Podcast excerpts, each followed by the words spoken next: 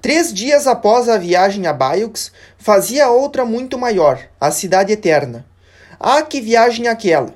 Ela sozinha fez-me conhecer mais coisas que longos anos de estudo. Mostrou-me a vaidade de tudo o que passa e que tudo é aflição de espírito sob o sol. Mas vi muitas coisas bonitas. Contemplei todas as maravilhas da arte e da religião, sobretudo pisei a mesma terra que os santos apóstolos, a terra regada com o sangue dos mártires, e minha alma cresceu em contato com coisas santas. Estou muito feliz por ter ido a Roma, mas compreendo as pessoas de fora que pensaram que papai me levara a fazer essa grande viagem a fim de mudar minhas ideias sobre a vida religiosa. De fato, havia com que abalar uma vocação pouco firme. Não tendo vivido na alta sociedade, Celina e eu nos encontramos no meio da nobreza que compunha quase exclusivamente a Romaria.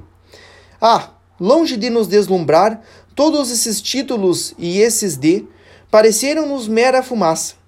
De longe, algumas vezes aquilo me impressionara, mas de perto vi que nem tudo o que reluz é ouro, e compreendi essa palavra da imitação. Não ides atrás dessa sombra que chamam de grande nome. Não desejai numerosas relações nem amizade particular de homem algum. Compreendi que a verdadeira grandeza se encontra na alma e não no nome, pois, como disse Isaías, o Senhor dará outro nome a seus eleitos. E São João diz também: Ao vencedor darei maná escondido, e dar-lhe-ei uma pedra branca, sobre a qual estará escrito um nome, um nome novo, que ninguém conhece exceto aquele que o recebe. Portanto, é no céu que conheceremos nossos títulos de nobreza.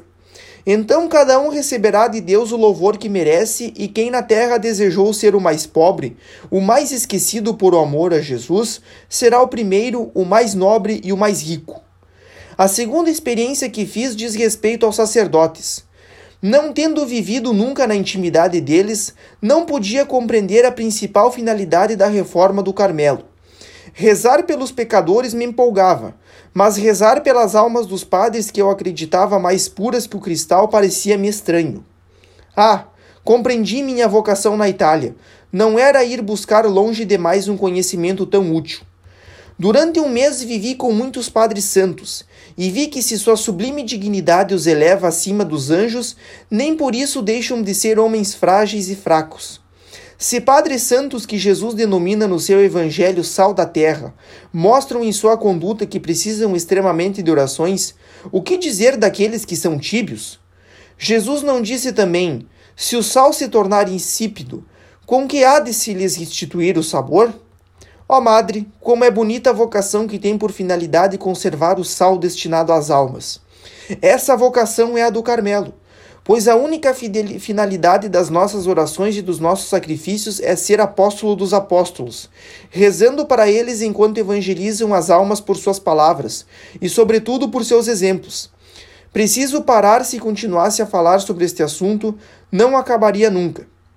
Vou, querida madre, relatar minha viagem com alguns pormenores.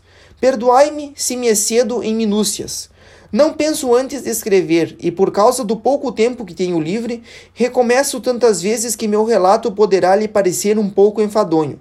O que me consola é pensar que no céu vos falarei das graças que recebi e poderei fazê-lo em termos agradáveis e encantadores.